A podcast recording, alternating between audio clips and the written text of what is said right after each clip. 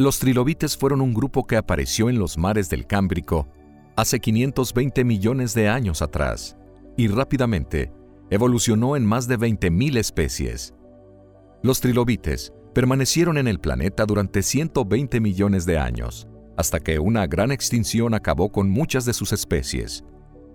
Los trilobites, al igual que los antrópodos modernos, tenían un exoesqueleto que mudaba mientras crecían, por lo que muchos de los fósiles encontrados pertenecen a mudas parciales.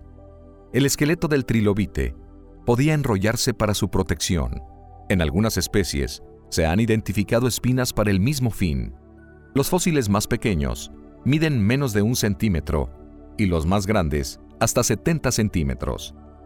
La palabra trilobite proviene del latín trilobita y significa tres lóbulos, debido a la tripartición de su cuerpo.